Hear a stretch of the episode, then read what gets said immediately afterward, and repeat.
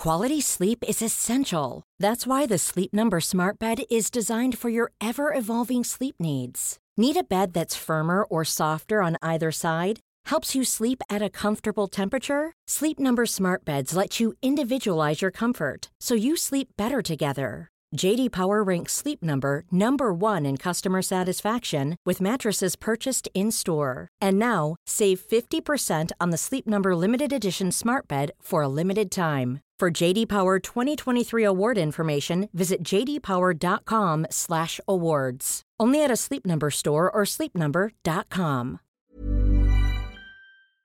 Allô Internet, aujourd'hui je vais vous parler d'une histoire qui est très choquante. Elle est également très triste, euh, mais je pense que c'est important d'en parler et c'est ce que je vais faire aujourd'hui. Restez là.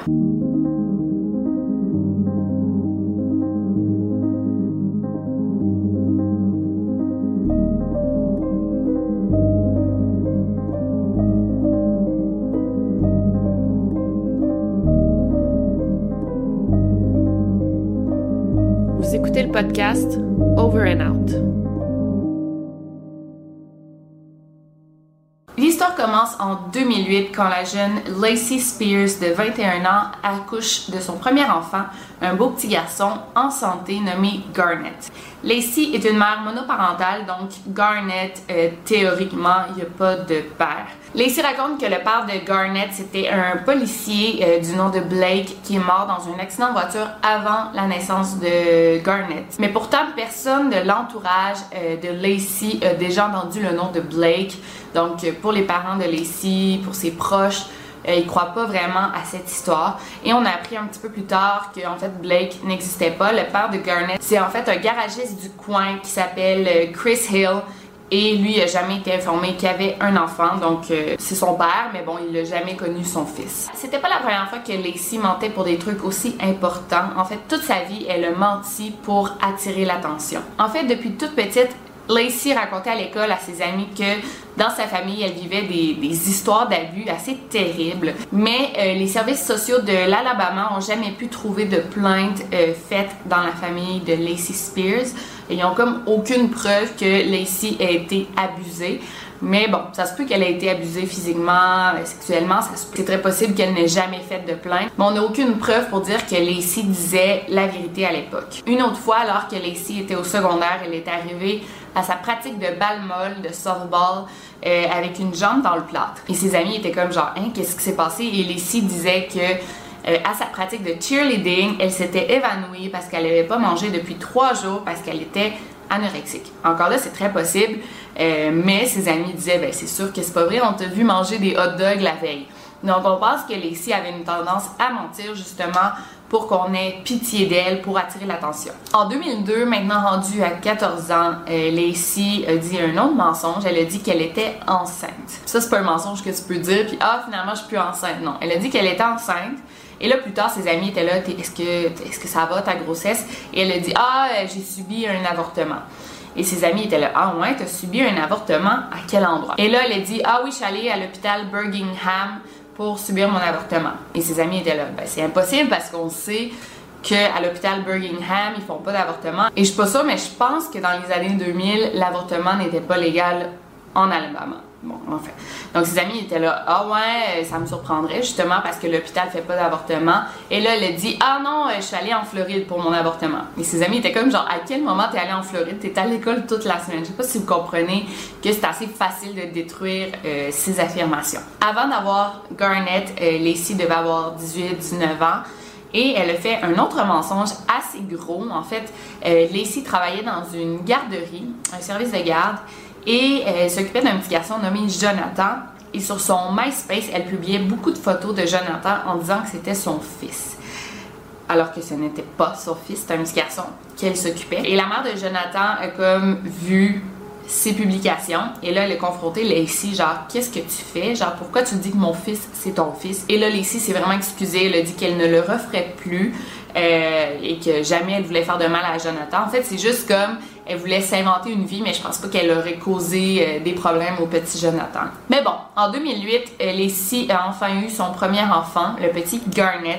Et depuis toute petite, elle a toujours voulu être mère. C'était un rêve pour Lacey. Ses proches racontent qu'elle gardait ses poupées, mais elle s'en occupait là, comme si c'était euh, ses propres enfants. C'était vraiment euh, extrême. Elle avait comme un gros désir d'être mère depuis l'âge de 3-4 ans. Et il y a beaucoup de femmes comme ça euh, toute leur vie, ils savent qu'ils vont être mères. Donc le petit Garnet Spears est né en bonne santé, tout allait super bien. Mais très vite, le petit Garnet a commencé à présenter des symptômes de malnutrition et de déshydratation. En 2009, le petit Garnet a été interné à l'hôpital pour enfants de l'Alabama et il était dans un état super avancé de déshydratation il allait vraiment pas bien et il avait seulement deux mois et demi. Quand on a fait des tests sanguins sur le petit Garnet, euh, les docteurs ont découvert qu'il y avait un taux de sodium super élevé et ils comprenaient pas pourquoi. Ils ont fait d'autres tests, d'autres examens, des bilans sanguins pour savoir d'où venait ce taux de sodium élevé et les docteurs n'ont jamais pu trouver une réponse à ce problème. Malheureusement, la santé de Garnet ne s'améliorait pas.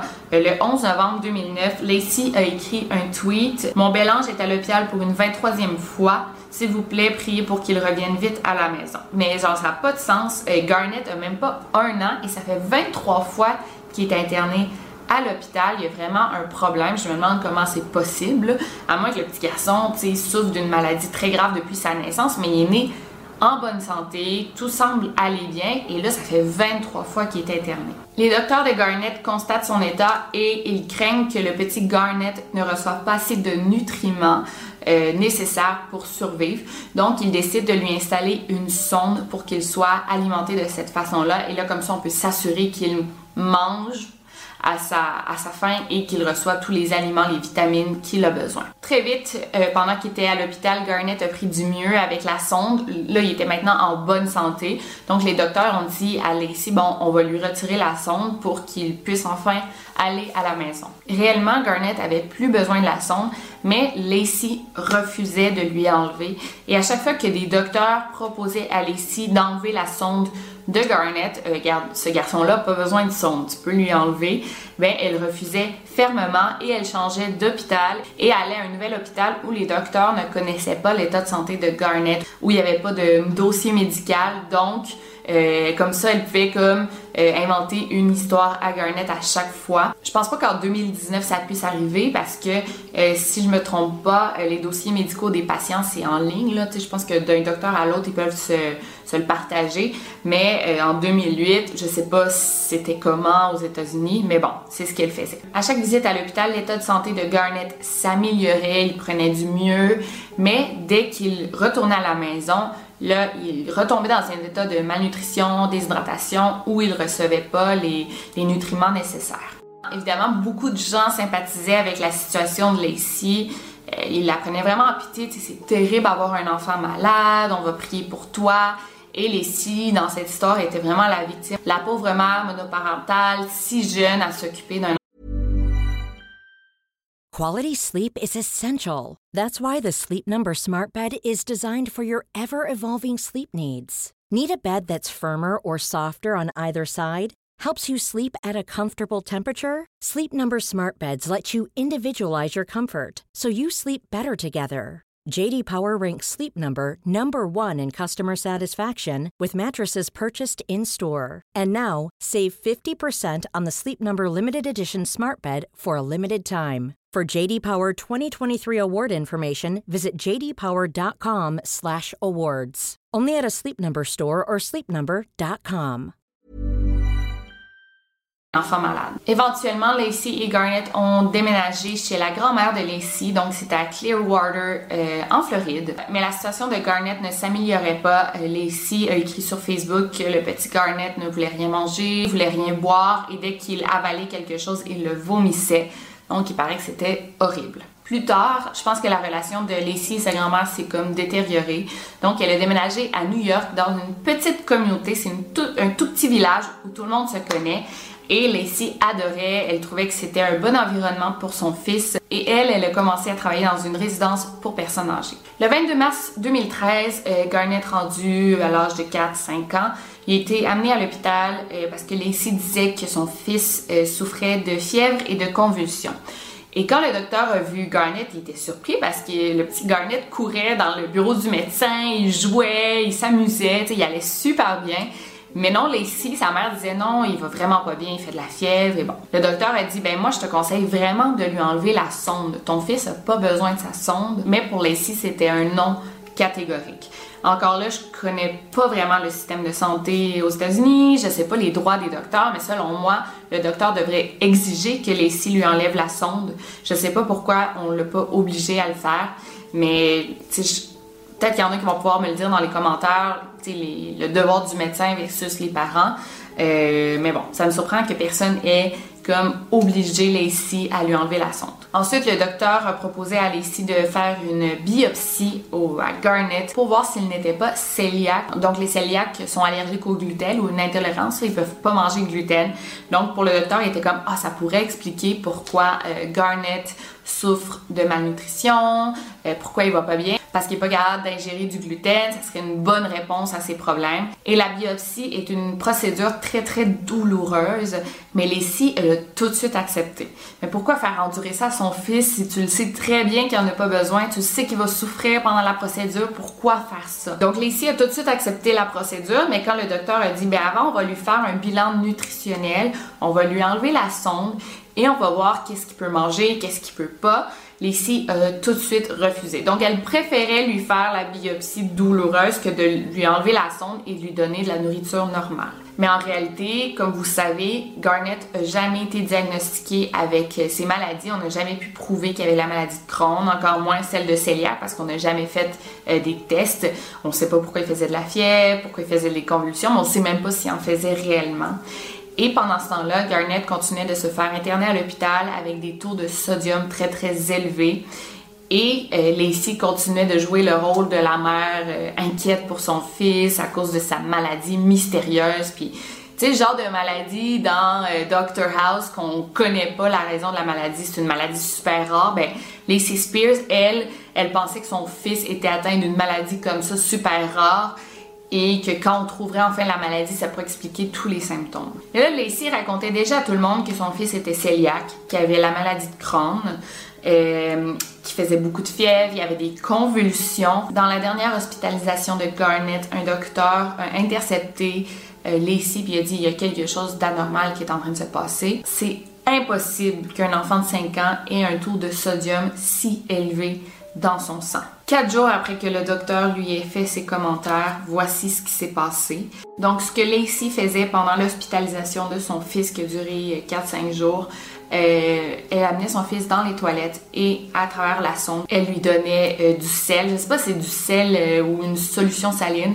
Et ça, ça faisait augmenter son taux de sel dans le sang. Et dans les images, je sais pas si vous voyez, mais on a, on a le petit Garnet qui se prend la tête parce que il a terriblement mal et il essaie de vomir. Mais quand il était plus jeune, Lacey lui avait fait une, une sorte de chirurgie qui l'empêchait de vomir. Donc, quand Lacey disait Oh, mon fils, il vomit tout, c'était impossible parce qu'il n'était pas capable de vomir.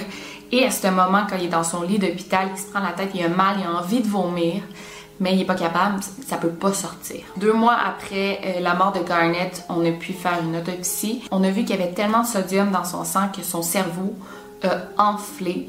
Euh, donc, il est mort de ça. C'est pour ça qu'il se prenait la tête parce que je, sais pas s'il sentait son cerveau enflé. Mais il avait terriblement mal à la tête.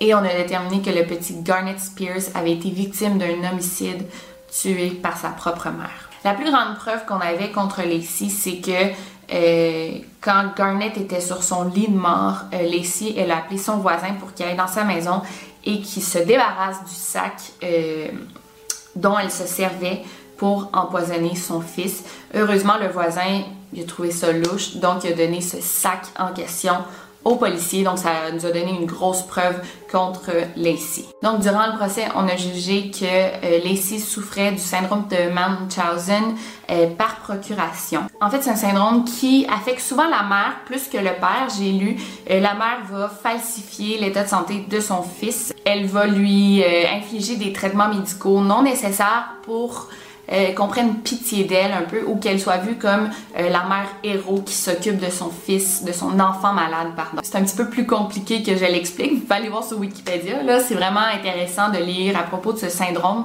Mais bon, je vous ai fait un résumé. Et c'est de ce syndrome que souffrait Didi Blanchard dans l'histoire de Gypsy Rose et Didi Blanchard. Je vais mettre cette vidéo dans la barre de description, mais c'est la même chose, vraiment. Et c'est un syndrome, c'est une maladie mentale. Donc à cause de cette condition, on a déterminé que Lacey Spears était pas consciente à 100% de ce qu'elle faisait. C'est comme une maladie mentale et depuis très jeune, elle souffrait de ce syndrome en question. Ben, peut-être d'une autre manière, mais tu sais, elle, elle inventait des, des douleurs, des maladies comme quand elle a inventé qu'elle avait été abusée, quand elle a inventé qu'elle était enceinte, quand elle a inventé qu'elle avait une jambe dans le plat, quand elle a inventé qu'elle était anorexique, ben ça c'est des preuves qu'elle était vraiment atteinte de ce syndrome. Pour Lacey, le fait d'être malade ou d'être blessée, c'est une manière pour elle d'attirer l'attention. Donc à cause de ce syndrome, elle a été euh, condamnée à seulement 15 ans de prison. Euh, ce qui est très peu là, pour le meurtre de son fils. Mais ses avocats préparent déjà sa demande d'appel et Lacey, elle, continue de clamer son innocence. I lost my five-year-old son, and I'm very saddened that I'll never get to watch him grow up. How did your son die? His death certificate says homicide. He was in and out of the hospital for the first nine weeks of his life. And the biggest problem we had was we couldn't get him to eat. So he was losing weight. I didn't kill my son. I never poisoned him with salt. Then why is his sodium level so high? You would have to ask the hospital that. What type of evidence did they have against her? Investigators recovered two feeding bags from Lacey's apartment. There was a gap in the chain of custody, but when they did the analysis of the bags, they found toxic levels of sodium, uh, the equivalent of 69 uh, small salt packs that you would get at a fast food restaurant in both of the bags, uh, uh enough to obviously caused great damage to this little boy. His brain swelled and it led to his death. C'est vraiment une histoire horrible. Euh, on se demande comment ça a pu avoir lieu dans 2009, là, 2008-2009, ça fait pas si longtemps. Euh, c'est horrible, mais en même temps, Lacey, on peut voir que depuis toute petite, elle n'a pas toute sa tête, elle ne va pas bien, elle a un besoin d'attention assez intense et ça l'a causé qu'elle a empoisonné son propre fils. Moi, je doute pas qu'elle aimait son fils, mais je sais pas, elle avait pas l'aide nécessaire, elle était seule. J'excluse vraiment pas ce qu'elle a fait, mais c'est sûr que bon, c'est difficile à juger une situation comme ça. Sinon, c'était Victoria Charlton et on se revoit mercredi pour une nouvelle vidéo. D'ici là, n'oubliez pas de barrer vos portes, de garder l'œil ouvert. Over and out.